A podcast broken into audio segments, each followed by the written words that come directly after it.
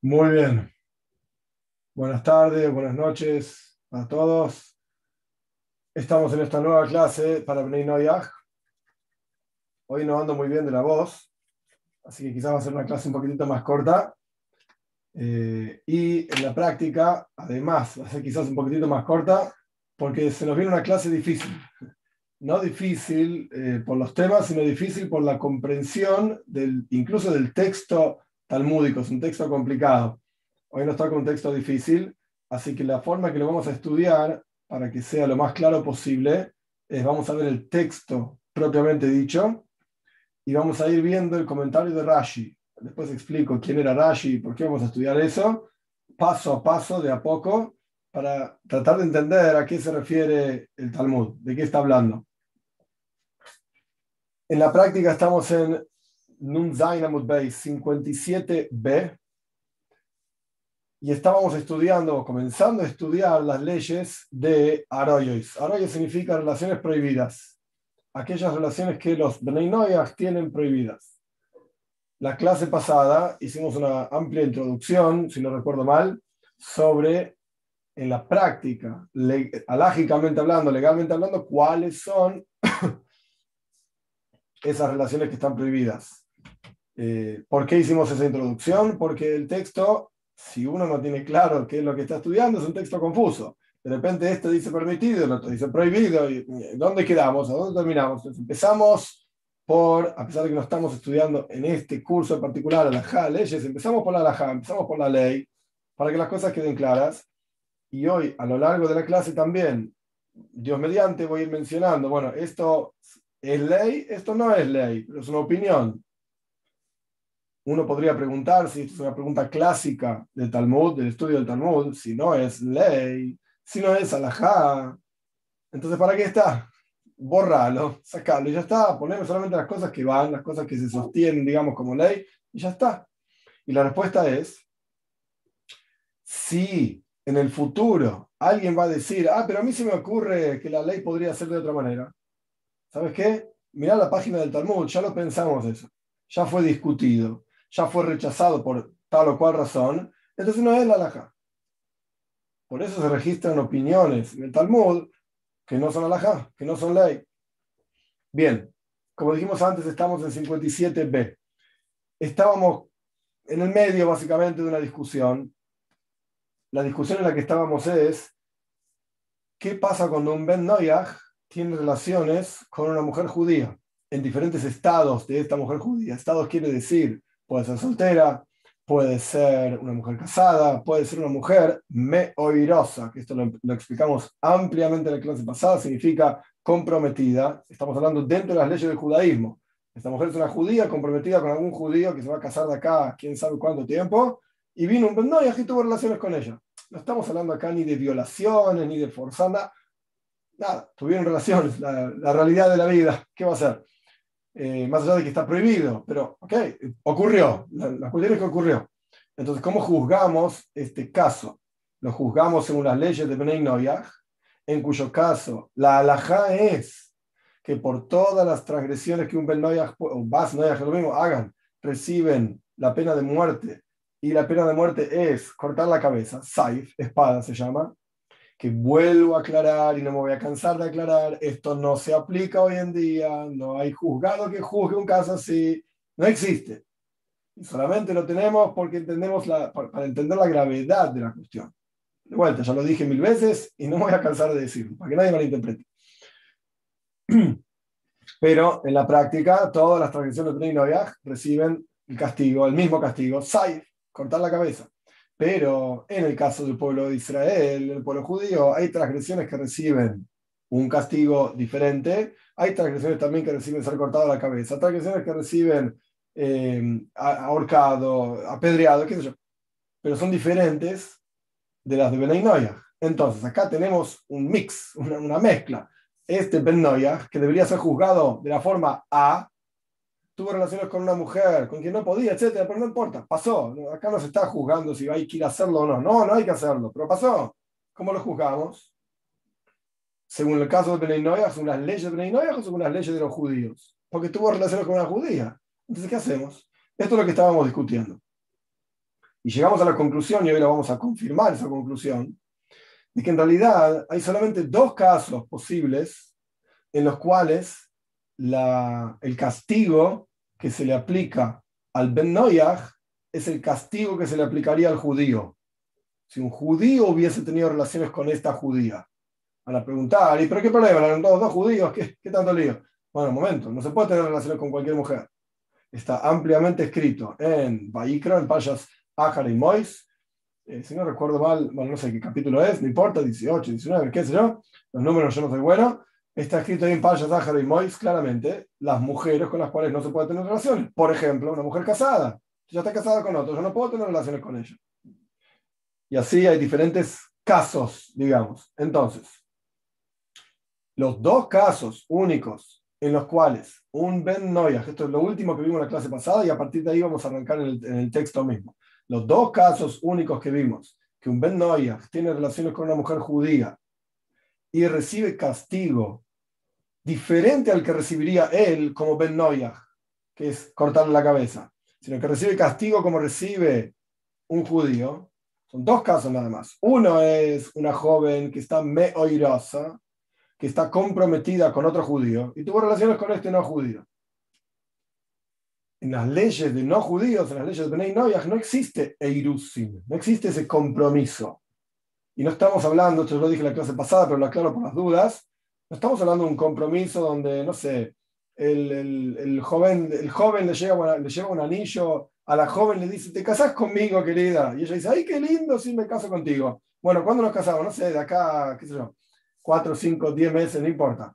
Hoy nos comprometemos, qué lindo, yo te doy un anillo. No estoy hablando de esto. Eirusin, en el mundo de la ley judía, es un compromiso serio, grave, que si hay que deshacerlo, la mujer esta queda divorciada a pesar de que nunca estuvo con su marido, nunca tuvo intimidad, pero está divorciada igual. Esto no existe en la ley de Beninoya. No tiene por qué existir tampoco. No existe, esa es la realidad. Entonces acá el Ben dijo, pero para, esta mujer judía con quien yo no debería tener relaciones, pero bueno, Join, tuvieron relaciones. Ella, para mí, dice el Benayah, pero está prohibida. Porque ella está comprometida nada más con otro judío. Y para mí el compromiso no existe. En mis leyes no existe el compromiso. Viene el Talmud y nos enseña, lo vamos a juzgar como si fuese un judío. Este hombre que no es judío y tuvo relaciones con una judía, lo vamos a juzgar como si fuese un judío. ¿Qué le haríamos al judío si tiene relaciones con una mujer que está comprometida con otro judío? Skila, lo vamos a apedrear. Que no es que le tiraban piedras, no importa. Skila. Es mucho más grave que si se lo hubiese castigado como Ben Noyach, que no solamente cortarle la cabeza. Pero acá lo juzgamos como si fuese un judío. Ese era un caso. Y el segundo caso que habíamos hablado en la clase pasada era una mujer que Nihnes Alejupa entró al palio nupcial, y la clase pasada yo expliqué varias opciones de qué significa jupa, al palio nupcial, pero no tuvo intimidad todavía con su marido, porque no se dio el tiempo, la oportunidad, no importa, no tuvo intimidad todavía con su marido. Está casada, pero no tuvieron intimidad. Y vemos en la historia de Abraham con Abimelech, Vehi Beulas Boal, que Abimelech le dijo a Abraham, esta mujer ya tuvo intimidad contigo, o sea, con otro hombre. ¿Qué es lo que hace? Esta palabra es clave, subrayada en negrita con un circulito. ¿Qué es lo que hace al casamiento entre Bnei Noyaj? El hecho de que se separó esta mujer y este hombre del resto de las personas y tuvieron intimidad ellos, con la idea de formar una familia nosotros dos, vos y yo, querida, vamos a formar una familia. Esto es lo que hace el casamiento entre, entre y novia. Sí, yo no estoy diciendo que es correcto, esto no es correcto, se llama promiscuidad, no es lo que hay que hacer, no. Pero, dado el caso, fueron a la discoteca y fueron a bailar y se miraron, chico lindo, chica linda, y tuvieron una noche de pasión, etc., no están casados. Eso no significa un casamiento. ¿Por qué? Porque de ninguna manera jamás estaban pensando en casarse y compartir la vida juntos. Vamos a pasarla bien una noche y si te veo, ya ni me acuerdo cómo te llamas. No me importa tampoco cómo te llamas. Deja, no me muestres el documento, yo te muestro mi documento y listo. Y la pasamos bien juntos. De vuelta, esto no está bien. ¿Pero ocurre? Sí, ocurre. ¿Ay, están casados entonces? No, de ninguna manera. De ninguna manera. Bien, esto es lo que hace un casamiento Bnei entre Bnei Noyach. Paréntesis, ya que, estaba, ya que llegamos a esto, lo menciono porque alguien me lo preguntó, ahora no recuerdo ni dónde. ¿Existe una ceremonia de casamiento para Bnei Noyach? Como existe una ceremonia de casamiento para judíos? La respuesta es no, no existe. No existe jupa, no existe palio nupcial, no existen bendiciones para decir, no existe. Esto quiere decir que un casamiento Bnei Noyach no tiene bendición. Has Shalom, Dios libre guarde decir una cosa así. Dios mismo le dijo al primer hombre y primera mujer, Brurbu, tengan frutos, sean fructíferos, multiplíquense, tengan hijos. Y le dijo al, al hombre también, y él, entonces el hombre va a dejar a su padre y su madre, se va a unir a su esposa, van a hacer una carne, incluso si no es para tener hijos. Dicho de otra manera, ¿qué pasa si la mujer está embarazada? Estás casado, todo legal, todo bien. Tu mujer está embarazada. ¿Qué quiere decir que no puedes tener más relaciones? Y ya no voy a tener más hijos, ya está embarazada, como que más que esto, no va, hasta que nazca este, no vamos a tener otro hijo. ¿Se pueden tener relaciones o no? Sí, obvio que sí. Claro que sí. Ay, no voy a tener más hijos porque tenga más relaciones y ya está embarazada. No, bueno, pero hay un dobak historia. Existe estar con tu esposa, unirte a tu esposa. Esto es un versículo en la Torah. Existe otro versículo que es prurbo, ok, hay que tener hijos. Son dos cosas diferentes. Son dos cosas totalmente diferentes. Pero bueno, no hay ceremonia de casamiento para Bnei y no hay necesidad de inventar una ceremonia tampoco. Y no hay necesidad de, como ya mencioné muchas veces y lo vuelvo a mencionar por las dudas, de judeizar una, una vivencia, digamos. Ay, qué lindo los judíos se casan con una jupa, con un palio nupcial. Entonces yo me quiero casar con un palio nupcial. Ay, qué lindo los judíos se casan con un rabino. Y viene el, el Hazan, se llama, el, el cantor, y empieza a cantar. Y, eh, No, ¿qué estás haciendo? Eso es cosa de los judíos, deja que los judíos se casen así. ¿Eso quiere decir que los Bnei se tienen que casar así? Subrayo, ¿se tienen que casar así? No. ¿Se pueden casar así? Si quiere que lo haga. Que sean felices, no pasa nada. Pero si vas a llamar al rabino y el rabino te va a decir, ok, son 5 mil dólares, yo tengo el casamiento con la novia. Mm, suena raro. Ahí me parece que ya no es una cuestión de casamiento, es una cuestión de ganar plata. Y estamos inventando una ceremonia con el único objetivo de que el rabino gane unos pesos o unos dólares o lo que sea. Esto no. No existe una cosa así. Te están, te están eh, engañando, embaucando, lo que sea. Estafando. No existe una cosa así. Si yo te la ceremonia, sale tanto y lo hacemos re linda y cantamos. No. No existe. Bueno, dicho todo esto, esos eran los dos casos entonces en los cuales al Ben Noyas, que estuvo con la mujer judía, se lo juzgaba como si fuese un judío, con el castigo que, le correspondería a un judío. Ahí estábamos en el Talmud y en el texto propiamente dicho, así vamos a entrar, aparece una, un apoyo a esta idea, a este tema de que hay dos casos únicos en los cuales al Ben Noyas se lo juzga como si fuese un judío para aplicar el castigo que se le aplicaría al, al, al judío. Perdón. ¿Dónde estamos en el texto? Estamos en 57b, casi al final de la página. Em, la línea empieza en la Gen, no importa, en hebreo, en las líneas largas. encontramos una braisa, ahora explico por qué digo encontramos. Encontramos una braisa que va de acuerdo a la opinión de Rabbi Yohanan. Rabbi Yohanan era el que decía, el rabino que decía, que son solamente estos dos casos eh, exclusivos en los cuales juzgamos al Ben cuando tuvo relaciones con el judío, como si fuese un judío y lo, lo castigamos como un judío. ¿Por qué digo encontramos una braisa? la, la braisa son aquellas enseñanzas que están afuera de la Mishnah, adicionales a la Mishnah. La Mishnah la escribió la viuda Nasi, año 190 de la era común aproximadamente. Para, para ser un personaje, digamos, estoy simplificando algo que es más complejo, pero para que se entienda nada más. Para ser un personaje de los que discuten en la página del Talmud, en esta página que estamos estudiando, o en cualquier otra, para ser uno de estos personajes, por ejemplo, Rabbi Yohanan, tenías que saberte toda la Torah de memoria, sin dudas. No se olviden que estamos hablando de eh, época en que no había libros impresos como este, papel, pero todos pergaminos y no eran fácil de encontrar y eran muy caros, extremadamente caros. Es como si dijésemos que hoy vas a una librería para comprar un libro común, sí, un libro cualquiera, el Quijote, y te sale 50 mil dólares. ¿Pero qué es el Quijote que escribió Cervantes mismo? ¿Qué Quijote es este? Está loco. No sale 50 mil dólares un libro. Bueno, así salían los libros antes, porque eran manuscritos en pergaminos. Llevaba tiempo y complejo, así de caros eran, no existían los dólares, pero para tener una idea de, lo, que, de lo que significaba. Entonces, sabían toda la Torah de memoria y toda la Mishnah de memoria. Absolutamente toda, de A a Z, sin errores, etc. Pero la Braisa no. La Braisa no necesariamente se la sabían todos. Había personajes especiales, que se los llama Tana, que es una palabra común para otras cosas también, pero no voy a entrar en todos los detalles para no marear, se lo llama Tana, que el Tana era una especie de grabador en donde el tipo se sabía de memoria montones de braisos, se dice, de textos.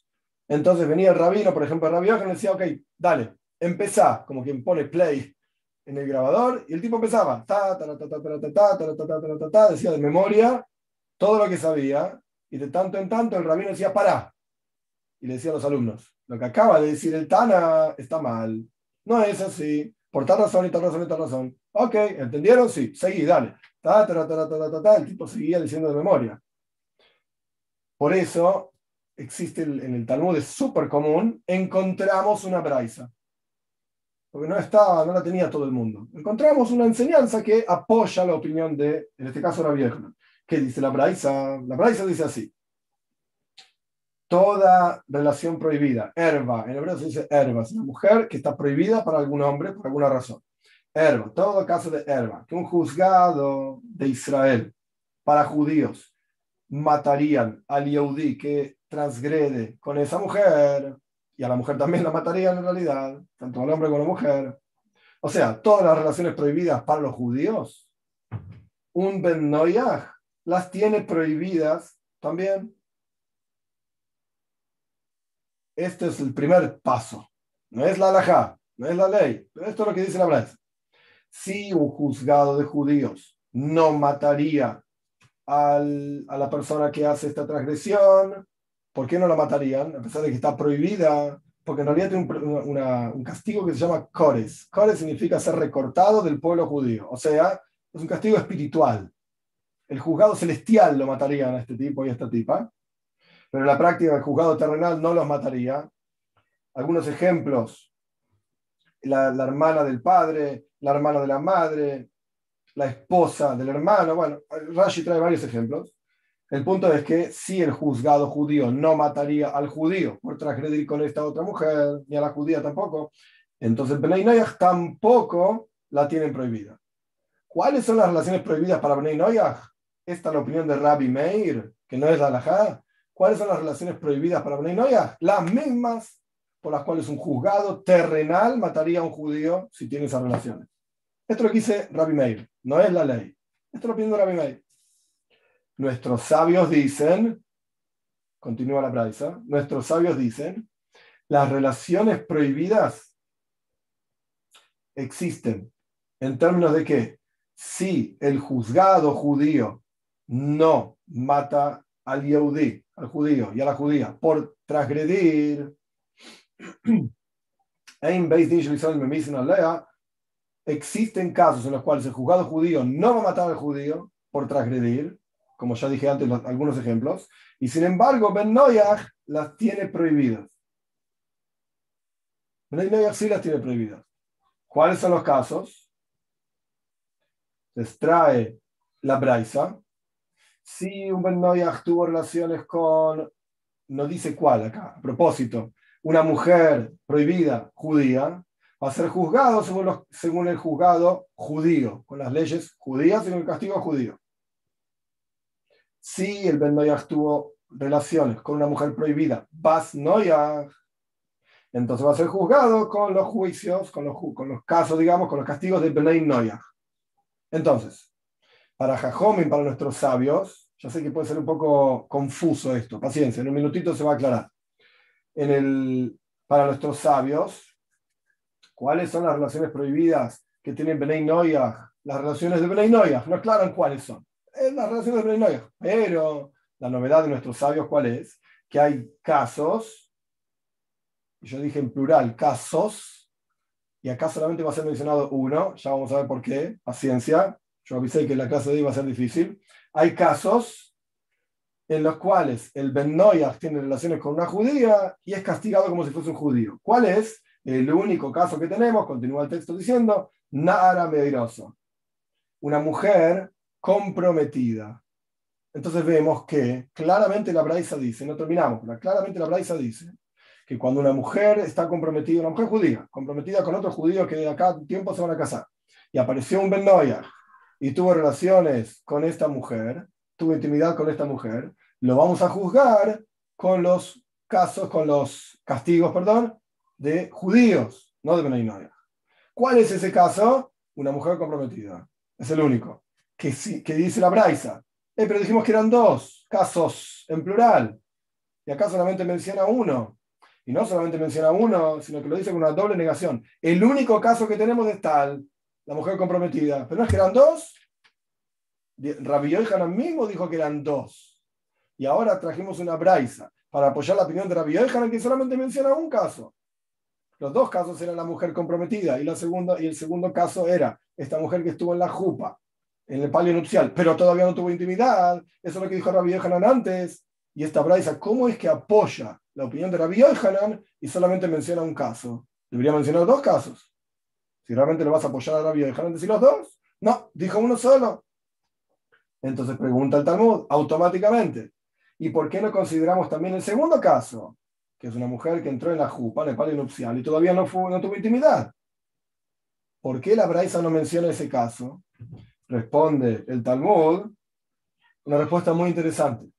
Este Tana, este autor de esta Braisa, es el Tana de Ben Es un autor famoso, que es famoso quiero decir, que ya lo vimos varias veces en, las páginas que pasaron, que se llama el Tana de la casa de Menashe, de Ben Menashe, que él opina que todas las muertes mencionadas para Bnei Noyaj son solamente, o sea, el único castigo que tiene Bnei Noyaj es Genek. Esto que dice de no es alajá, ser ahorcado. Dijimos ya varias veces que el único castigo que se aplica a Bnei Noyaj es cortar la cabeza. Tana de Bemenaj opina diferente. No es la ley, pero eso es lo que él opina, es ser ahorcado. Y en este caso, cuando un, ahora vamos al pueblo judío, tenemos una mujer que entró en la jupa, estuvo en el palio nupcial, todavía no tuvo intimidad con su, digamos, marido, con quien estuvo en el palio nupcial, y apareció otro tipo y tuvo relaciones con ella. ¿Cuál es el castigo entre judíos? Todo entre judíos. ¿Cuál es el castigo que se aplica a ese tipo? Genek. Lo ahorcamos. A ella también. Y no estamos hablando de un caso de violación. Es otra historia. Los ahorcamos a los dos. Entonces, por eso, por cuanto el autor de esta Braisa opina que el único castigo para Bnei es ahorcar, y estamos mencionando los casos que son diferentes, en el cual vamos a juzgar al Bnei con un castigo diferente de ahorcar. Por ejemplo, apedrear. Entonces no es necesario mencionar el caso en que lo vamos a ahorcar, porque es el mismo castigo que se aplica al Ben que al judío. Entonces no es necesario mencionarlo ese caso. Porque de vuelta, el autor de esta braisa está en el homenaje. Pero si el autor de esta braisa, o si fuese una braisa escrita por otro, Jajom y nuestros sabios, que es la Alajá, pues tendría que haber dos casos. Conclusión, antes de seguir adelante, que lo que viene ahora es realmente complejo para pensar bastante. Conclusión, ¿cuáles son los casos en los cuales un Ben es juzgado y castigado como si fuese un judío? Solamente dos. Es como dijo Rabbi Yohanan. En la clase anterior nosotros dimos varias posibilidades, no voy a repetirlas para no marearlos más y poder avanzar en el texto mismo. Eh, pueden escucharlo en la clase pasada, ¿sí? Pero de todas esas opciones que dimos, todas quedaron rechazadas. Los únicos dos casos en los cuales se castiga al Ben Noyach como a un judío y se lo castiga digamos, valga la redundancia, con el castigo, pero se lo juzga con un solo juez y con un solo testigo, incluso si es una mujer, como dijimos al comienzo de esta página, ya como dos clases atrás o tres, yo no me acuerdo. La cuestión es que los únicos dos casos son esos. Una mujer judía me oirasa, comprometida, que este Ben tuvo relaciones con ella, la mujer comprometida con otro judío, por supuesto, y una mujer judía que estuvo en la jupa, en el palio nupcial, pero todavía no fue, eh, no tuvo intimidad no tuvo intimidad. Y el Ben se metió en el medio de alguna manera y tuvo relaciones con ella. ¿Qué quiere decir todo esto? Ahora seguimos adelante con más de este tema, pero quizás para, para aclarar algunas cuestiones. o una cuestión en particular. El Talmud no está diciendo, eh, señores, vayan a hacer esto, vayan a hacer lo otro, vayan. No. El Talmud no es un libro de lo que uno tiene que salir y hacer, etc. El Talmud nos trae leyes de todo tipo de casos e incluso, a propósito, selecciona los casos más extremos. Los casos menos extremos son obvios. La toira dice que no mates. Bueno, si, no, si matas, bueno, vas a ser castigado, como la toira indicó que, que corresponda. Pero la cuestión es que son con los casos extremos, con los casos, entre comillas, llamémoslos raros. El Talmud es un libro de casos raros. Pero el Talmud en ningún momento está diciendo, vayan a hacer esto.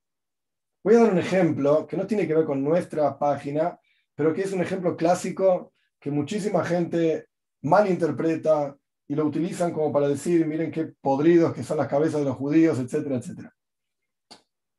¿Cuándo se considera que un hombre tuvo relaciones, intimidad, ¿sí? con una mujer? ¿Qué significa una mujer? Pues el Talmud dice, y esto está en montones de lugares, ¿sí? si ella es Bas Shalosh Shalim si tiene tres años y un día. ¿Qué quiere decir esto? ¿Quiere decir que yo me tengo que casar con una mujer de tres años y un día? Me no le puedo ni hablar, no sabe ni hablar, ¿qué voy a casar? No se puede, no existe. Lo que quiere decir es que vas a ser castigado si tuviste relaciones con una mujer de tres años y un día. Una niña, una, una nena, ¿sí? es casi un bebé, tres años y un día. ¿Qué quiere decir esto? En otras palabras, en el judaísmo hay una prohibición de ihud, de estar en un mismo lugar con una mujer. Ah, ¿en serio? ¿Y qué es una mujer? una mujer con quien podrías tener relaciones. ¿Y qué significa tener relaciones con una mujer? Si ya tienes tres años, existe gente, lamentablemente, con una cabeza tan podrida que se le ocurre tener intimidad. Es la realidad. Y lamentablemente, con el pasar del tiempo y con la información como está hoy en día, se ve más frecuentemente. Antiguamente nadie se enteraba.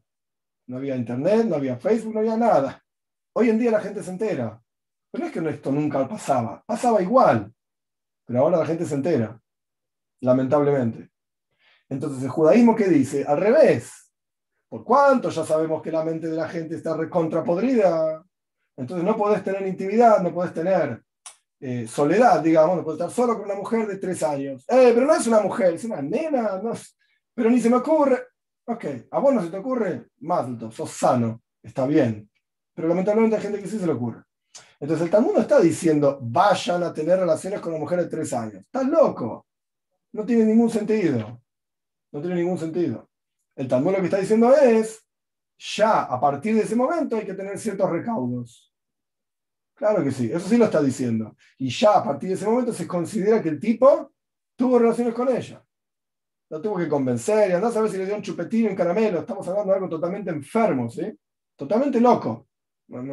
Pero lo que quiero mencionar, lo que quiero aclarar es, es que el Talmud está eh, alentando, anda, anda a hacer eso, que está bueno. No, simplemente estamos diciendo, ojo, porque eso ya tiene un significado. Y más aún, el, el hombre este, obviamente una nena de tres años no hay, de, qué castigarla, el hombre este, si es un caso adecuado, etcétera, recibirá su castigo. No puede venir a decir, ah, pero era una nena de tres años y no vale nada. ¿Cómo no vale nada? Sí, ya vale. Sí, ya vale. Y por lo tanto vas a ser castigado como corresponda. Esto es lo que quiero decir. Entonces, en este caso que acabamos de estudiar y ahora vamos a seguir adelante, estamos hablando de un caso rarísimo. ¿sí? Una mujer comprometida con otro tipo y, viene el Ben este y tiene relaciones con ella. No te podías encontrar otra mujer. Está llena de, lleno en el mundo de Bas Noyaj, no sé cómo se dice. Está lleno de mujeres en el mundo. Justo esta tenía que buscar, que estaba comprometida con otro. Hay un montón de mujeres en el mundo. Tenés razón. No es que el Talmud está diciendo, anda a buscar una mujer comprometida para tener relación y se va a saber cómo el castigo va a ser. No, pero dado el caso, hay que saber cuál es la ley. Eso es lo que está trayendo el Talmud. Vamos a seguir adelante. Hasta acá, entonces, lo que trajimos recién es una braisa, una enseñanza de Rabbi Meir y Jajomim, en donde Rabbi Meir dijo claramente, las relaciones prohibidas para Bnei Noyah son las mismas relaciones prohibidas que para judíos. Esto es lo que dijo Rabbi Meir. En otras palabras, más preciso, las relaciones prohibidas que un juzgado judío mataría a un judío por tenerlas con una judía, Benay Noyaj reciben castigo de muerte por tenerlas con un Bas Noyaj. Esto es lo que dijo Rabbi Meir, no es la laja, pero esto es lo que dijo Rabbi Meir.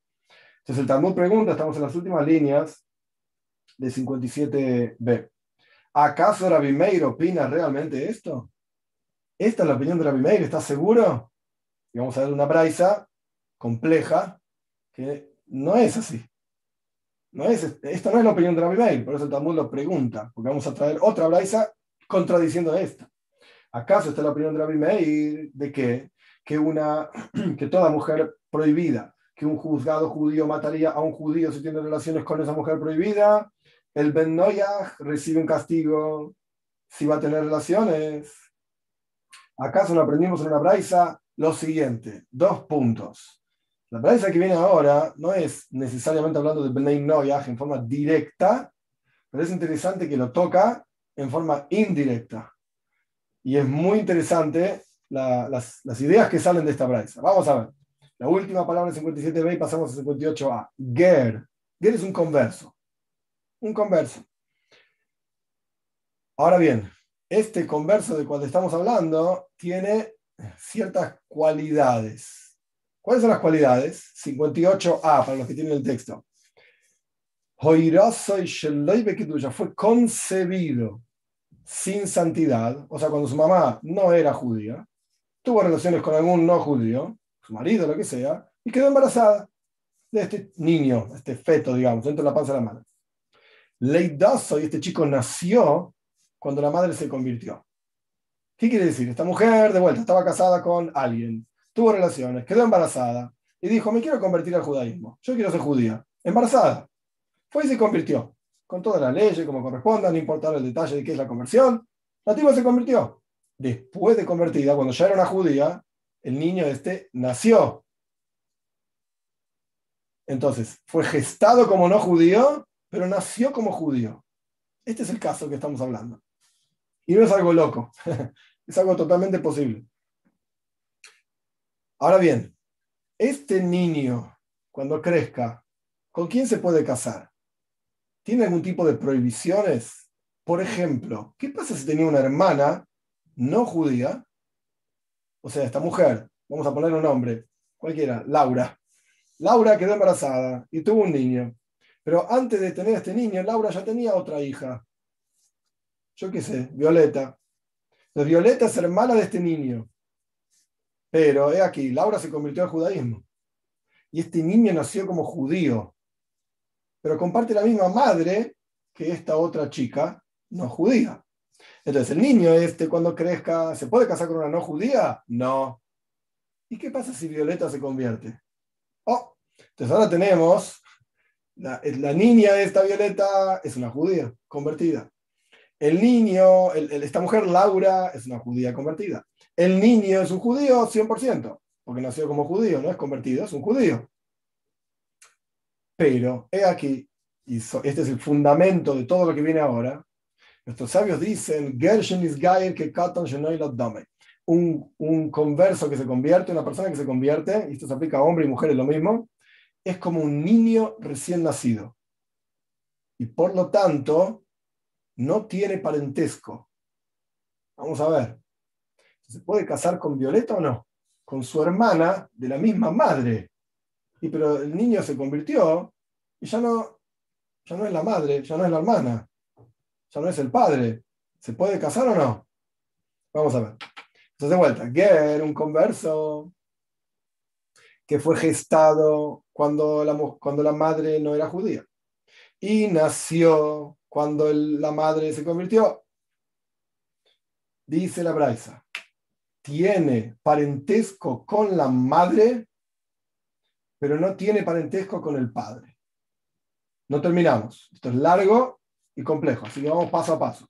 Tiene parentesco con la madre, pero no tiene parentesco con el padre. Vamos a hacer un stop, una, pausa acá, y vamos a leer el comentario de Rashi. Como yo les dije antes, hoy vamos a estudiar un poquito más en profundidad que lo que estudiamos generalmente. Eh, y la razón de esto es porque es tan rico, justo en esta página, no es siempre igual, pero en, este, en esta página es tan rico el comentario que vale la pena ir, aunque sea algunas partes. Rashi explica así. ¿Quién era Rashi? Rashi vivió en Francia, año 1100 aproximadamente, Rabbi Shloimo Itzhaki, eso es el acróstico de Rashi, y fue uno de los primeros, no el primero, pero uno de los primeros en hacer un comentario en el Talmud. Y el comentario de Rashi es tan genial, es tan fantástico, que explica cada parte en cada lugar de qué está hablando el Talmud. Y es muy linda la historia de Rashi misma, cómo escribió su comentario, él no quería, saber que la, no quería que la gente sepa quién era él, lo, de repente iba a una yeshiva, iba a una, casa de estudio, se sentaba a escuchar la clase, estamos hablando de un genio de la Torah, se sentaba a escuchar la clase del maestro. Y el maestro tenía el texto como lo tengo yo, y empezaba a leer, ta, ta, ta, ta, y de repente no sabía explicar y decía cualquier cosa, empezaba, como se dice en Argentina, a guitarrear. Esto, lo otro, y los, los, chicos escuchaban y bueno, tampoco entendía. Si el maestro no entiende, que van a entender los chicos, pero Rashi sí. Entonces, ¿qué hacía? A la tarde, noche, escribía la explicación de esa parte del Talmud que se estaba estudiando y la escondía en las páginas del libro del maestro. Al otro día llegaba el maestro, abría las páginas hoy vamos a estudiar. Uh, oh, ok, vamos a estudiar esta página, y explicaba, y el maestro mismo entendía, porque Rashi le explicó, y explicaba el Talmud, como lo explicaba Rashi. Y todo el mundo entendía, fantástico, qué lindo. Y nadie sabía dónde salían estos papelitos. Por eso en los textos, en los, más antiguos, se llama Kuntres. Kuntres es como un cuadernillo. Nadie sabe ni quién lo hizo el cuadernillo. Después de un tiempo, no sé cómo, la verdad que no recuerdo, se reveló que la cuestión era Rashi, ahí metiendo este personaje metiendo papelitos en las Gemarot, en, los libros de los, de los diferentes lugares. Ok, Rashi explica así. Todo converso que se viene a convertir es como si fuese un niño que nació ahora. No tiene padre, no tiene madre, no tiene parentesco. De ningún tipo. Sin embargo, subrayo, de ningún tipo de parentesco. Sin embargo, nuestros sabios decretaron que tiene ciertas relaciones prohibidas, este niño judío, tiene ciertas relaciones prohibidas, porque es un comercio, se convirtió. Para que no digan, esto es muy interesante, vinimos de una kedusha, de una santidad grave a una santidad menos grave. ¿Qué quiere decir esto? Cuando yo no era judío, tenía prohibido casarme con mi mamá. Eso está clarísimo, es una de las prohibiciones. Ahora que me convertí, soy judío, ¿me puedo casar con mi mamá? ¿Qué está loco? ¿Cómo es esto? Antes estaba prohibido, ahora está permitido. O sea, en el caso de que la madre se convierte, el chico se convierte, la madre se convierte, no tengo parentesco con mi madre. O sea, obviamente es mi madre biológica, esto no lo puede negar nadie, es un coso de ADN y este, está, es tu mamá. Esto no hay dudas. Y a veces el caso es que tiene la misma cara. De hecho, más adelante se va a tener el caso de dos hermanos gemelos. Hermano y hermana, quiero decir. ¿Tenés alguna duda de que son hermanos? son iguales. Mirá la cara. Son la misma cosa. Vienen del mismo lugar. Entonces, em, en este caso, el niño se convierte, la madre se convierte, antes estaba prohibida y ahora se puede casar, entonces nuestros sabios dijeron que queda prohibido también. A pesar de que no tienen relación verdadera espiritualmente hablando, está prohibido igual hacer esta, este casamiento. vamos a seguir ahora, Rashi ahora cita parte de lo que vamos a leer más adelante. Entonces, lo vamos a leer en el Rashi y después lo vamos a volver a leer en el texto. Por lo tanto, si este chico se casó con su hermana de parte de la madre, acá agárrense porque ahí va a empezar la hermana de parte de madre, de parte del padre, de parte del padre de padre. Hay que tener en la cabeza claro quién es quién. Si esta persona se casa, este hombre se casa con su hermana de parte de su madre que nació antes de que su madre se convierta, antes le pusimos el nombre Violeta. Este chico se casó con Violeta. ¿Quién era Violeta? Violeta era una chica no judía, que nació de una madre no judía. Todo bien. Esta madre decidió convertirse. Y ahora Violeta también se convirtió. Pero Violeta es hermana de este chico que le nació a esta madre cuando se convirtió. Entonces, si este chico se casa con su hermana, de parte de su madre que ella nació, esta hermana, nació antes de que se convierta su madre, y esta chica se convierte con su madre, o sola, no importa, y se casó este chico cuando creció, lo vamos a separar. Yoitzi. Yoitzi significa los separamos. Paréntesis. ¿Qué quiere decir los separamos? ¿Que los rabinos barbudos vamos a la casa de este tipo y los sacamos a las patadas de la casa? No Eso no lo hace nadie, no existe eso. Lo que está diciendo es, si el caso viene al juzgado y se consulta en el juzgado, entonces el juzgado ¿qué va a decir? Sepárense. Pero si los tipos salen corriendo del juzgado o lo que sea, estoy inventando, y no se separan, ¿y qué quiere que haga? ¿Que le vaya corriendo, perseguirlos y pegarles? ¿Qué, qué querés que invente? Si me preguntan cuál es la ley, te digo cuál es la ley. Ay, yo no la quiero hacer. Bueno, haz lo que quieras de tu vida. ¿Para qué me preguntas entonces? Esto es lo que quiere decir yoitzi. El juzgado va, a dar su veredicto. ¿El veredicto cuál es? O sea, dicho de otra manera, el, el el juzgado rabínico, no tiene un grupo de policías que ejecutan la ley. En el juzgado de cualquier país, el juez con el, martillito dice, ¡pum!, el veredicto es tal, y está la policía, que es toda una estructura de poder, digamos, porque al fin y al cabo el poder de la policía es la pistola que tiene y el revólver y qué sé yo, que ejecuta la ley. El juez dijo, ah, pues nosotros vamos a hacer lo que el juez diga, te gusta o no te diga, este tipo va a la cárcel, no va a la cárcel, te gusta o no te gusta, el tipo va a la cárcel, no va a la cárcel, ¿qué? La policía hará lo que el juez diga. En el, juzgado judío no hay una cosa así. El juzgado emite un veredicto, A le debe a B 5 mil pesos, ¿y qué va a hacer el juez? ¿Va a ir a pegarle a A porque no le quiere pagar a B? Y bueno, yo te dije lo que es la ley, qué es lo que hay que hacer, qué es lo que corresponde, cuál es la voluntad de la Torá, por así decir. Si no lo haces, es problema tuyo. Entonces, esto es lo que quiere decir Yoitzi. Los separamos. Si ellos preguntan, le vamos a decir sepárense. Este chico casado con su hermana, digamos.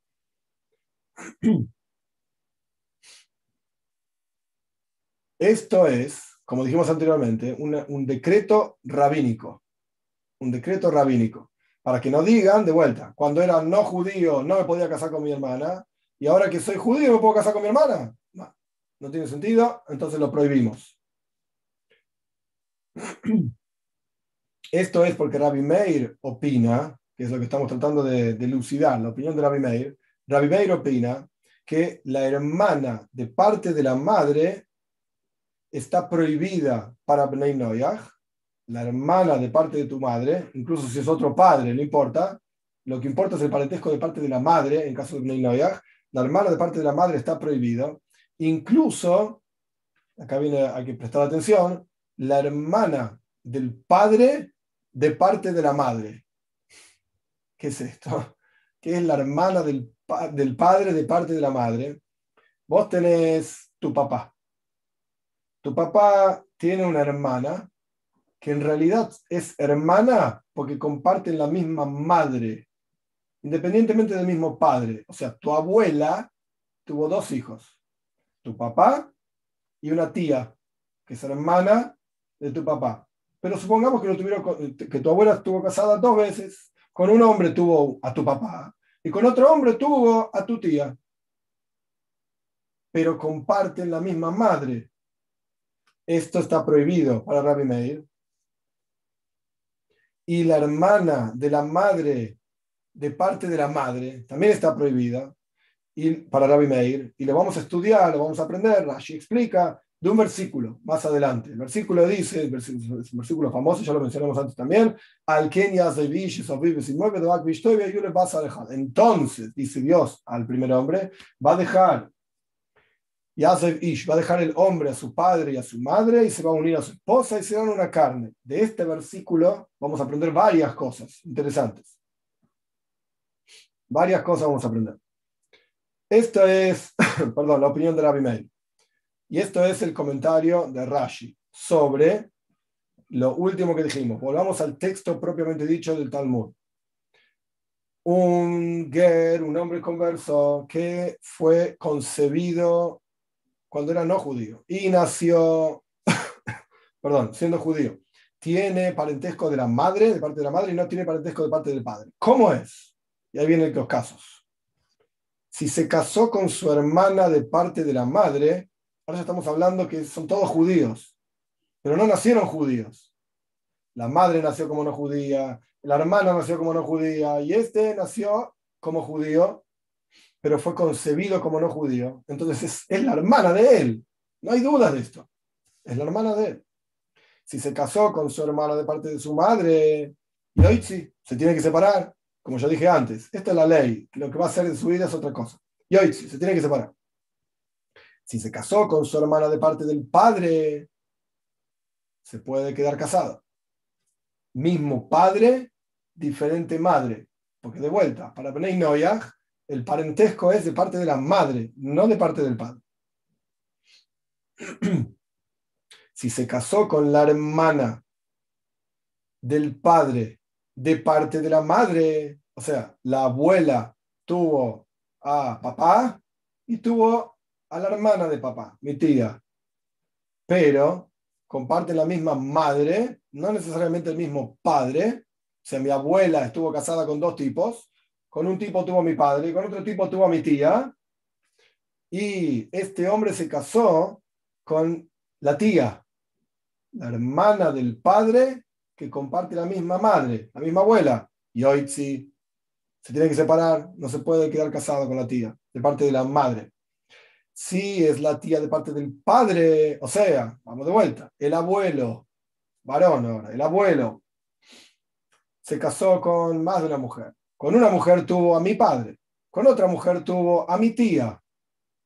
Diferentes mujeres, pero mismo hombre, mismo padre. Y yo me casé con mi tía. Y ahí te lo está bien, no es problema.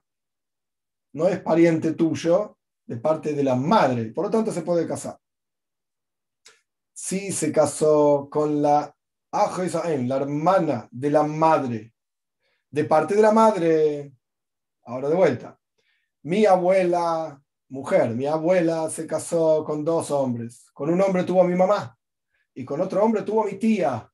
Y yo me quiero casar con mi tía. Y hoy sí, no podés, porque es tu parentesco de parte de la madre. Si se casó con la hermana de la madre de parte del padre. Oh, acá es otro caso. Mi abuelo, varón, mi abuelo tuvo más de una mujer. Con una mujer tuvo a mi mamá y con otra mujer tuvo a mi tía. Y yo me quiero casar con mi tía. Con mi mamá, obviamente no puedo. Con mi tía. Acá viene la discusión. Rabbi Meir dice, está prohibido. Rabbi Meir dice que no, está prohibido. Y Jajomim Nuestros sabios dicen, está permitido. En este hay una discusión. Obviamente la ley es como jajón, está permitido. ¿Por qué dice Rabbi Meir que está prohibido? Es una exeira, es un decreto. ¿Por qué? Porque se parece, estamos hablando de la hermana de mi madre, un segundito, pues no quiero decirlo mal, sí, déjeme, la hermana de mi madre de parte del padre que dijimos que para Bnei solamente hay parentesco de parte de la madre, no de parte del padre. Acá es la hermana de mi mamá, mi tía, pero de parte de mi papá, comparten el mismo padre, diferente madre. Mi abuelo se casó con dos mujeres.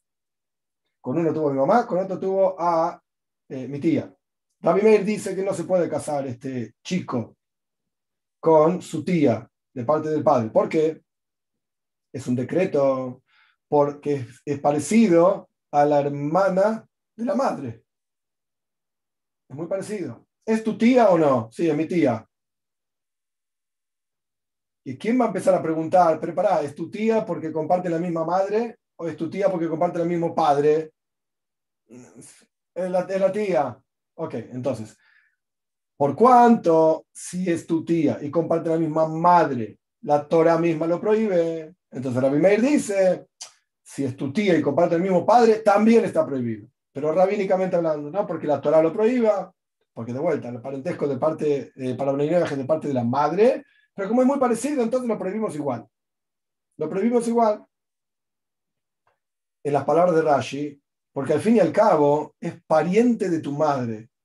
Entonces es confuso. Es la hermana de tu madre. Es confuso a pesar de que es la hermana de tu madre, porque comparte el mismo padre, pero no comparte la misma madre, entonces ah, se va a empezar a, a confundir. Si yo te lo permito, se va a empezar a confundir. Y va a terminar casándose con la tía de parte de la madre también. Y eso está prohibido por la Torah. Eso está prohibido por la Torah. Esto es lo que dice Rabbi Meir. Jajomim dicen, voy a explicar esto y vamos a terminar hoy acá. nuestros sabios, con el texto, a pesar de que avanzamos pocas, pocas, pocas líneas, es un texto difícil. Y la clase que viene, Dios mediante, vamos a repasar algunos detalles de esto. Jajobim dice, nuestros sabios dicen que sí está permitido casarte con tu tía, o sea, la hermana de tu mamá, de parte del padre. Comparten el mismo padre, pero diferente madre. Eso sí está permitido, dice Jajobim, dicen los sabios. ¿Por qué? No hay decreto. No hay ningún decreto. Nuestros sabios no decretan que esté prohibido la cosa así. Nadie se va a confundir nada. Nadie se va a confundir nada. Rashi continúa con su comentario, que es un poco complejo. Lo vamos a leer para, para meter un poquito el cop, la cabeza, para hacer funcionar un poquito la cabeza, pero reconozco que es complicado, así que voy a hacer el mejor esfuerzo para explicarlo fácil y con esto vamos a terminar la clase de hoy y después vamos a las preguntas. No hay diferencia, y si no me parece, vamos a hacer esto la clase que viene. Vamos a hacer esto la clase que viene. Así, lo, así queda más claro y acomodamos las cosas cada uno en su lugar. Vamos a hacer este pedacito de Rashi la clase que viene. Vamos a pasar las preguntas. ¿Con qué nos quedamos antes de las preguntas? Nos quedamos con que estamos discutiendo si Rabbi Meir realmente opina que las relaciones que están prohibidas para Bnei Noyach son las mismas aquellas que son las mismas que un juzgado judío mataría a un judío si tiene esas relaciones prohibidas, ¿o no? En un lugar apareció en la página anterior que Rabbi Meir dice que esas son las relaciones prohibidas para Bnei Noyach, y en este lugar, que todavía no lo estudiamos todo, va a parecer que no, hay otras. Y Rabbi Meir es el que lo dice. ¿Cómo va a terminar esto? Bueno, esto lo voy a explicar Dios mediante la clase que viene. Rabbi Meir, hay dos versiones de lo que dijo de acuerdo a como un sabio opina, de acuerdo a como otro sabio opina. Pero esto lo vamos a ver Dios mediante la clase que viene para no marearnos. Vamos a, las preguntas.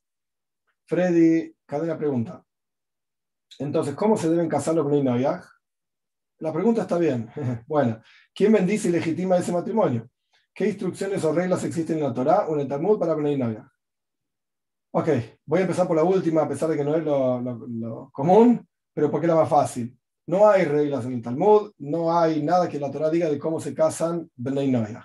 Como yo expliqué antes, es simplemente el, separarse, digamos, este se separa, ella se separa del resto de las personas, eh, para formar una familia, tienen intimidad, esto es el casamiento para Bnei ¿Cómo se bendice y quién lo bendice? Bueno, no hay ninguna necesidad de bendecir nada. Dios mismo los bendijo al comienzo de la creación, eh, sean eh, frutíferos y multiplíquense y llenen la tierra y conquístenla. Esta es la bendición. Dios mismo le da la bendición del casamiento. ¿Quieren conseguir un rabino que los bendiga? no existe una bendición en hebreo, digamos, formada por nuestros sabios, como cualquier otra bendición, y aquí es una clase sobre bendiciones ahora en ese momento, pero no existe una bendición para Bnei Noyach. Entonces, si el rabino está leyendo una, bendición eh, para un casamiento Bnei Noyach, la está inventando, o en el momento, o se sentó un rato antes del casamiento para inventar una bendición, porque no la hay. No existe ningún texto. Entonces, ¿quieren inventar una bendición? No sé si está bien, pero no sé si yo tengo la fuerza para decir está mal. Lo que hay que tener en cuenta es que no te engañen. Esto es lo que yo mencioné antes. Que no te engañen. Que no te digan, si yo te voy a hacer un casamiento a Bneinoia, que te voy a cobrar 5 mil dólares y vamos a ser todos felices y te pongo la jupa y te pongo las bendiciones y plin caja, como se dice. Tengo unos pesos más. Que no te engañen, porque no existe. No hay. Y no es, no es un problema que no haya. ¿Cómo se legitima? Quizá otra, otra parte de la pregunta. ¿Cómo se legitima ese matrimonio? Viviendo juntos. Existe una figura legal del concubinato, y si no querés concubinato, anda al registro civil. Es lo mejor que puedes hacer. Y te casas en una ley del país que sea, y estás, estás casado, está perfecto. A Mauri Jiménez pregunta, ¿cuándo una mujer judía no está comprometida ni nada por el estilo y aparte no es religiosa? ¿Está prohibido también? Sí. Es interesante el, último pedacito de la pregunta, que no es religiosa. Eh, la alajá, la ley, es la misma para todos. Sea religiosa o no sea religiosa. Entonces, si la mujer dice, yo no soy religiosa, no me importa, no es que está bien lo que está haciendo, y no es que está permitido lo que está haciendo, igual está mal, igual está prohibido, a pesar de que no sea religiosa. Porque la alajá es la misma, la ley es la misma para el judío, digo, para todos los judíos es igual, para todos los no judíos es igual. La misma ley. ¿Qué diferencia hay si es religiosa o no? Es como, no es exactamente igual, pero es como que el policía te paró porque pasaste la, luz en rojo, vos decís, en mi juego de leyes no me importan las luces, las luces en rojo. Para mí está bien pasar luces en rojo. Ok, tenés la multa igual. A mí no me importa lo que a vos no te importa. La ley es la ley. El policía no va a decir, qué interesante, ahora filosóficamente hablando hay gente que opina que la luz en roja se puede pasar. ¿Qué me importa? La, multa la tenés igual. Rubén Pizarro pregunta, ¿las braizas fueron entregadas en el monte Sinai o son enseñadas, enseñanzas de algún sabio? La pregunta también es muy interesante y daría para hacer toda una clase solamente sobre esa pregunta. La respuesta simple es, de vuelta es amplio, pero la respuesta simple es, fueron escritas por un sabio expresando opiniones dadas en el monte Sinai. La respuesta más compleja y en la carta larga del padre del Rebe, en donde el padre del Rebe menciona en esa carta que el texto mismo del Talmud lo estudiaba Moishe Rabbeinu también. Pero es, algo más profundo y es algo para sentarse y, charlarlo ampliamente. Pero para responder la pregunta, son eh, opiniones, son ideas expresadas en el Monte Sinai, o dichas en el Monte Sinai, expresadas por un sabio específico. A Mauri, claro que sí, hay que buscarse una mujer que no sea judía, sin duda. Pedro Pablo dice, gracias Rubén, eh, no puede cumplir llaves, pero puede hacer algo en honor a este como ponerse ropa bonita o bañarse. bañarse se puede hacer todos los días, pero ponerse ropa bonita... Pues, esta pregunta es una pregunta recurrente de diferentes, va, tomando diferentes formas, pero es recurrente. El, Talmud dice, y lo vamos a estudiar en la página que viene, faltan unas cuantas clases porque estas páginas son difíciles, pero el Talmud dice literalmente en la página 59a, un no judío que cumple llaves, Hayov Misa, tiene pena de muerte, celestial, no terrenal, pena de muerte. Entonces hay quienes quieren decir hay quienes quieren decir que esto se aplica a las prohibiciones de llaves. Hay montones de prohibiciones, muchas, no importa ahora todo el detalle, muchas prohibiciones llaves. Entonces, Breinoyas no pueden eh, ser cuidadosos, observar esas prohibiciones, pero sí pueden conmemorar, festejar, lo que sea. Yo no opino de esa manera, y no es que yo me esté basando en mí mismo, la, la opinión aceptada, la toira, etcétera, no, no deberían conmemorar tampoco el día de llaves, ni hacer kiddush, ni certificar, ni mencionar nada, ni hacer nada. ¿Querés dormir? Dormir. ¿Querés bañarte? Bañate. ¿Querés ponerte ropa limpia? Ponete ropa limpia y bonita. ¿Por qué no te pones ropa linda el jueves y el miércoles? ¿Qué diferencia hay? Para Bnei no tiene llaves, no tiene ninguna, ninguna importancia. Cero. A Mauri Jiménez, ¿qué riesgos puede existir si unos hermanos del mismo padre pero diferentes madres se casan y tienen hijos. Tengo entendido que pueden salir con problemas. ¿Existen casos en la Torah al respecto? Ok, yo no soy médico y menos eh, de, ¿cómo se llama? De, no me sale la palabra. No sé del tema, ADN y todo esto, no sé del tema, no voy a mentir. Tengo entendido yo también que puede haber problemas en un casamiento entre hermanos, pero yo no soy la persona para preguntarle cuáles son esos problemas, no tengo la menor idea. Cromosoma este y cromosoma el otro, no sé, yo no soy el experto en el tema. Eh, si existen casos de casamiento entre hermanos en la toira, que yo recuerdo ahora rápidamente, no. Entre primos sí, y existen dos mujeres casadas con un mismo hombre. Yaakov tenía dos, dos, esposas, cuatro esposas, se puede discutir si eran hermanos o no, hijas de la banda, de otra madre, etc. La cuestión es que que yo recuerde hermanos casados, no. De hecho, ahora sí recordé, hay un caso de hermanos casados en la Toira. Nuestros sabios cuentan que esto, esto lo estudiamos, es una historia que estudiamos, cuando Shimon y Levi fueron a recuperar a Dina de la ciudad de Shem, porque Shem la había violado, etcétera, etcétera, Dina no se quería ir. Porque Dina pensó, estoy desgraciada, me violaron, qué sé yo, ¿quién se va a querer casar conmigo? Hasta que Shimon, así dicen nuestros sabios, Shimon le juró que él se iba a casar con ella. Shimon y Dina eran hermanos del mismo padre y misma madre, Lea. Jacob y Lea. Jacob el padre, Lea la madre. Nuestros sabios dicen que Shimon se casó con Lea. Sí. Pero si pasó algo ahí o no, no te sabría decir. O sea, pasó en términos de, formaciones, que intuyo que se iba la pregunta, no sé. Esto hay que preguntarle a un médico que sepa del tema. De genética, ay, es la palabra que no me salía, genética. Eh, Rubén Pizarro, sea rabino, en teoría un converso tendrá que hacer Gilgul, puesto que nunca pudo borrar, honrar, perdón, a los padres. Interesante, un converso tiene una obligación de honrar a sus padres también. Por la misma lógica que dijimos antes. Salimos de una santidad grave cuando yo no era judío, tenía una obligación de respetar a mis padres, y esto es todo un mundo en la ley para Bnei de las leyes que son lógicas y racionales. El Ben Noyach y Bas Noyach no tienen obligación de respetar a sus padres porque la Toira dice en Parshas Isre Kabel respeta, honra a tu padre y a tu madre. No, eso fue dado a los judíos. Pero el no judío tiene una obligación de respetar a sus padres porque es algo lógico. Te dieron vida, te criaron, te cuidaron, etc. Hablando dentro de un mundo normal, etc., gente normal. Es una, una mitzvah lógica. Entonces también tienes obligación. Entonces, no decimos, subrayo, no decimos que cuando no eras judío tenías que respetar a tu padre y a tu madre. Ahora te convertiste, ah, dejá, son no judíos, no los tengo por qué respetar, yo soy judío. No, no, no. No, no es así. Tenés que respetarlos igual. Ahí son no judíos, sí, son tus padres. Te criaron, biológicamente hablando, son tus padres. Te criaron, te tuvieron, te engendraron, te criaron, te cuidaron, etc. ¿Qué? Vos elegiste otro camino en la vida. Vale. Todos elegimos nuestro camino en la vida. Pero tenés una obligación igualmente de respetarnos. Ahí sí, Rocío me decía genética, exacto.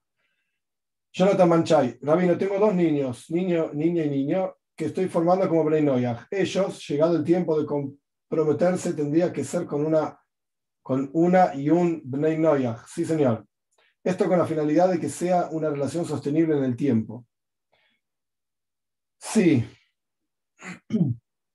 El ideal sería que sea así, incluso dentro del pueblo judío, eh, dentro de diferentes círculos, dentro del pueblo judío es extremadamente difícil encontrar lo que se llama un shidduch. Shidduch es una, una pareja muy difícil y a medida que el tiempo va pasando está más difícil todavía porque se nos mezcla y se nos mete valores que no son nuestros de la sociedad y que tiene que medir 60, 90, 60, 90 y que tiene que ser esto y lo otro y tener plata y que sé yo, que sé cuánto es tan difícil encontrar, a veces es tan difícil encontrar, que me imagino, para Bnei Noyach, en hebreo, en hebreo se dice, Alajas kama kama, ¿cuánto más aún va a ser difícil? Y es difícil.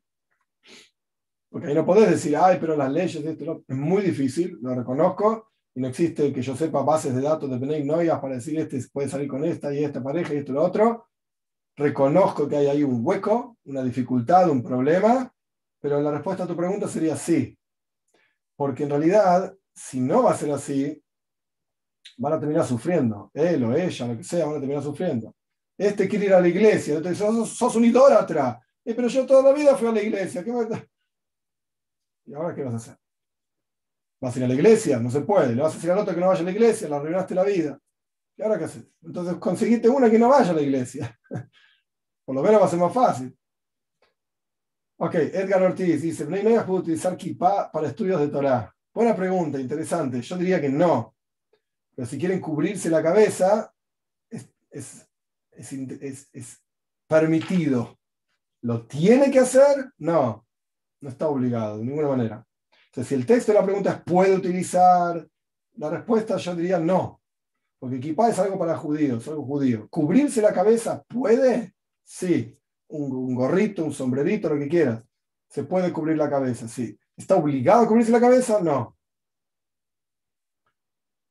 Shimon se casó con Lea, pregunta Ramón. No, Shimon, según la explicación de nuestros sabios, se casó con Dina, con Dina, con su hermana, de misma madre, mismo padre, con Dina.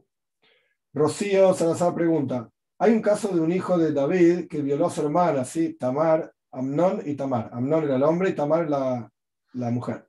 Y después la depresión, sí, correcto. Pero no se casaron ahí. Y en realidad, interesante, el caso de Amnón y Tamar, Amnón, no me acuerdo ahora los nombres, pero Amnón era hijo de una madre, o sea, una esposa de David, y Tamar era hijo de, hija de otra madre. Tenían el mismo padre, pero diferente madre. Mismo padre, pero diferente madre. Y es una historia larga, pero en, el texto mismo, el, no me acuerdo si el amigo que le decía, pero estaba claro que si Amnón le hubiese pedido a David, al padre, casarse con Tamar, hubiese estado permitido. Y David le hubiese permitido, se hubiesen casado.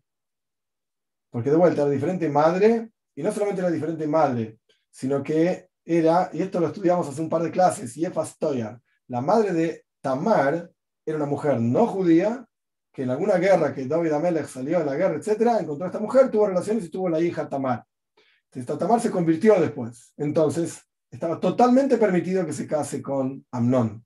Ahí el problema era otro, que Amnón estaba en criollo, se dice caliente, qué sé yo, y fue un desastre. Y a partir de eso, es que nuestros sabios prohibieron estar solo con una mujer soltera. Solo con una mujer soltera. Es a partir de la historia de David Amelech, de Amnón y Tamar, los hijos de David Amelech. Sí. Y ahí no es que se casó, sino que literalmente la violó. Sí. Creo que es Amnón mismo, eh, perdón, perdón, Tamar misma le dice a ¿por qué no le dijiste a papá, porque era el mismo padre, ¿por qué no le dijiste a papá que te quería casar conmigo y hubiese estado todo bien? ¿Para qué hiciste esto? ¿Qué es ¿Qué estás haciendo? Janet una pregunta.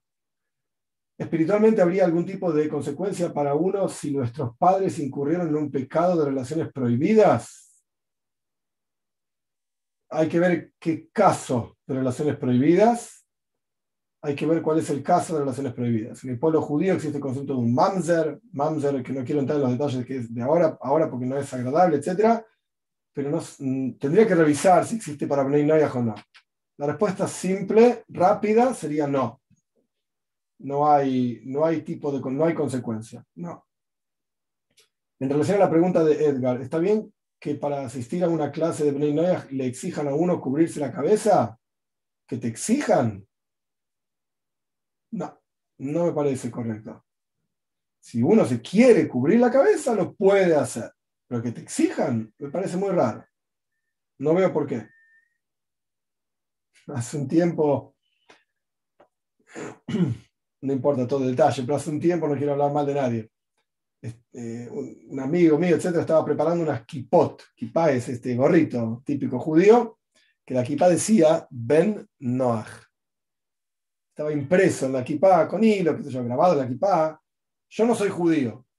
Entonces, yo andando por la calle con una cosa de judíos, pero que dice, ojo, porque yo no soy judío. ¿Qué estás haciendo? ¿Para qué? Si no sos judío, no te cubras la cabeza, la cabeza ya está. ¿Querés cubrirte la cabeza por respeto, por recato, como dicen en Yujonor, en el código de judía, etcétera? Ponete un gorrito, una boina, qué sé yo, el gorrito que quieras. Pero no una equipa. A Mauri Jiménez. Lo certificado personalmente, para mí ha sido tarea imposible encontrar una paz loya. Esta es la misión de tu vida, Mauri. ya la vas a encontrar. Ya la vas a encontrar. José Ramón Navarro pregunta: ¿Absalón fue el que persiguió a Amnón? Sí, señor. Y posteriormente David. Sí, correcto. No estás equivocado. Pero son dos historias diferentes. Absalom lo termina matando a Amnon y después Absalom se termina rebelando contra su padre por el reinado. Rubén Pizarro pregunta, pero en el caso de un chico y una chica después de la discoteca y pasó lo que pasó, ¿cómo se haría Shuba en ese caso? Puesto que al parecer no está prohibido específicamente. Ok. Chuba significa no lo hagas más. Eso es lo que quiere decir chuba. ¿Está prohibido o no está prohibido? Sí, es promiscuidad. Es, no, es la forma adecuada ni la forma que la toira eh, propone, digamos, el marco que la toira propone para este tipo de relaciones. No. Ahora, ¿hay un versículo que dice que está prohibido? No. No. No hay un versículo que dice está prohibido. ¿Pero es la actitud de la toira? No. Tampoco. Luz Villa pregunta, ¿la masturbación cómo se considera tanto en hombre como mujer? Ok, esto aparece en la Toira misma al respecto del caso de Er de Oinon. Yehuda tuvo, Yehuda tuvo hijos con Bas Shua, la hija de Shua, así se llamaba, no se, sabe el nombre de ella. Tuvo un hijo que se llamaba Er, otro que se llamaba Oinan y otro que se llamaba Sheila. Y Yehuda, la Torah cuenta que Yehuda encontró una buena esposa, linda chica, se llamaba Tamar también. Una linda chica que se casó con él. Y la Torah dice que él fue malo a los ojos de Dios, perdón, y por lo tanto murió. Entonces esta chica Tamar se casó con Oinan, el segundo hijo de Yehuda. Y se comportó de la misma manera, o sea, tenían relaciones, pero no terminaba la relación, digamos, para que ella quede embarazada, sino que terminaba afuera, etc. Y murió también. Y acá aprendemos claramente que esto se llama en, hebreo Zera Levatala, emisión seminal en vano está prohibida, está mal. Y no estamos hablando de un caso en el cual eran judíos, estamos hablando del caso de Bnei Noyah, los hijos de Jacob y Yehuda, todavía no había sido entregado la toira, esto mismo es una discusión, pero no es el momento ahora para la discusión. Entonces, ahí aprendemos que está mal. Eh, el Rambam escribe, Maimónides escribe, que tanto la masturbación como la promiscuidad en términos de constante buscar una relación, otra, aunque sea con tu esposa, pero una tras la otra como gallos, así está escrito, como conejos, como gallos, etc., también está mal. No es la actitud de la toira porque el Rambam escribe diferentes cosas que no sé cómo serán médicamente hoy en día. El Rambam era médico por el año 1100 en España. El Rambam escribe que te quita la visión, te crece pelos, qué sé yo. Todo tipo de cuestiones que no, no son buenas, digamos. Eh, así que no, no está permitido. Para el hombre con seguridad, porque está esta cuestión de la emisión seminal en vano y está prohibido, como ya expliqué de la historia de Herbe. Oigan que Dios literalmente los mata por, estas actitudes. ¿Para la mujer está prohibido o no? Ok, la mujer no tiene la cuestión de la emisión seminal, en vano, porque no hay emisión seminal, a pesar de que hay otras emisiones, etcétera, pero no tiene nada que ver y es otra cosa. Eh, ¿Está prohibido o no? Ok, no hay un versículo que diga que está prohibido. No lo hay. Como preguntaron antes también al respecto, Rubén Pizarro preguntó, al respecto de la promiscuidad, etc. ¿Hay un versículo que dice que está prohibido? No, no hay versículo que dice que está prohibido. Ahora es lo que una persona, una mujer debería estar haciendo todos los días y debería estar pensando en eso, casate. ¿Para qué te complicas la vida? Casate y que sea en serio, por así decir. No es lo que uno debería perseguir, hacer en su vida, ni para el hombre ni para la mujer. Ay, no encontrás con quién casarte. Ok, hay que buscar, hay que ver, hay que analizar, examinar. ¿Por qué no estoy encontrando? ¿Dónde estoy? ¿Qué pasa con mi vida? Que es otra historia. Pero no es, no es lo que uno debería buscar hacer en su vida, esta, esta cuestión, sin duda. Acá Mauri dice, existe la enfermedad de ninfomanía. Bueno, no sé qué es, pero no es una actitud, me, sale decir idishe, a pesar que no estamos hablando de judíos, no, es una actitud judía, no es una actitud de la toira. No es lo correcto para nada de acuerdo de la toira. No es sano. ¿ok?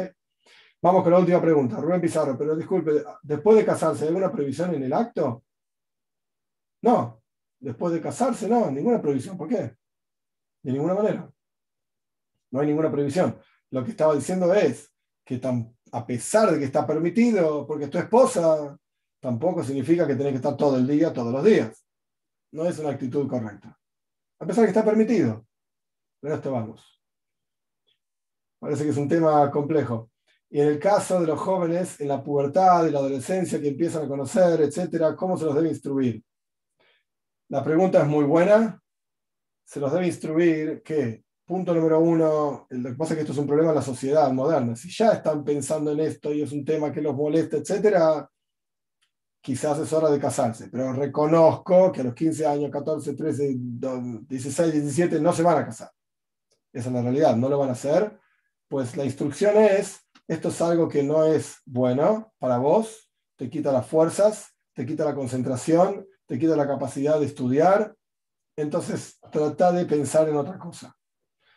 Eh, cuando uno tiene la cabeza vacía, dicho de otra manera, no existe la cabeza vacía existe estar constantemente pensando en algo. No existe que uno deje de pensar. Entonces, si vos tenés pensamientos que no te ayudan, son inapropiados, pornografía, que esto es algo que se aparece directamente, ¿sí? por eso hay que tener filtros, hay que tener mucho cuidado con Internet. Aunque busques otra cosa, pusiste una letra de más y te sale cualquier porquería, así.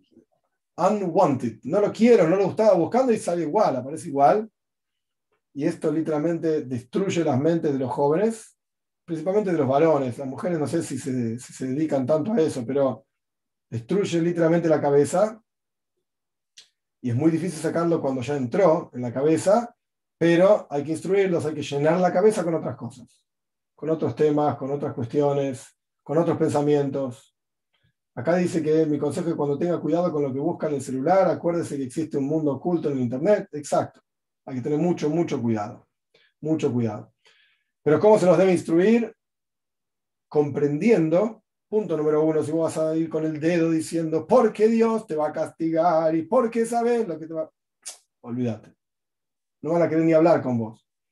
Entonces ahí no es la, no es, no es la forma. La instrucción es, entiendo, comprendo lo que te pasa, porque cualquier adulto, y si ya tenés hijos, puedes entender que, ok, es agradable y es lindo, etc. Nadie, nadie está diciendo que es impuro ni nada por el estilo. No, no tenemos esa, mentalidad cristiana de que eso es un pecado necesario, para nada, para nada. Incluso hay una carta muy interesante de Ramban, Nachmani, hay que, hay que entender el contexto, España año 1250. Y él escribe que el acto mismo, la intimidad, es una de las cosas más puras y santas que hay. Al punto tal que el Talmud dice que Dios está observando cada gota de semen, cuál va a ser de un tzadik y cuál va a ser de, una persona que no va a ser un tzadik. O si Dios está ahí metido, por así decir, ¿qué va a ser algo impuro? ¿Algo sucio, roñoso y asqueroso? Entonces, ¿qué hace Dios ahí metido en esa, en cosa? No. No. Es todo, totalmente puro y santo, pero hay que hacerlo en forma pura y santa en la discoteca, de noche, etcétera, no es puro y santo. Eh, claramente no. Entonces, ¿cómo instruir? Instruir diciendo, entiendo, comparto lo que sentís y lo que te pasa, pero sabes que esto no te va a ayudar. Todo lo contrario, vas a estar sentado en, en la facultad mirando el pizarrón y con tu compañera al lado pensando cualquier cosa. Está bien, la compañera de al lado es linda, es verdad. Pero ahora no es el momento, estás estudiando no sé qué cosa en la facultad, ¿qué haces? deja. Y cuanto más, eh, cuanto más hagas de esto, más lo vas a necesitar. El Talmud tiene una frase que va interesante que no la voy a traducir, la voy a, traducir como está escrita y no la voy a explicar. El que entiende bien, el que no entiende, lo siento mucho. El Talmud dice así: hay un pequeño miembro en el hombre. Si lo, si lo más, más y si lo sacias, tiene hambre. Si haces pasar hambre, estás satisfecho. El que entendió, bien, el que no entendió no pasa nada. Quiere decir que no era para él. Pero lo loco es, cuanto más, más hambre vas a tener. Más y más, y quiero más.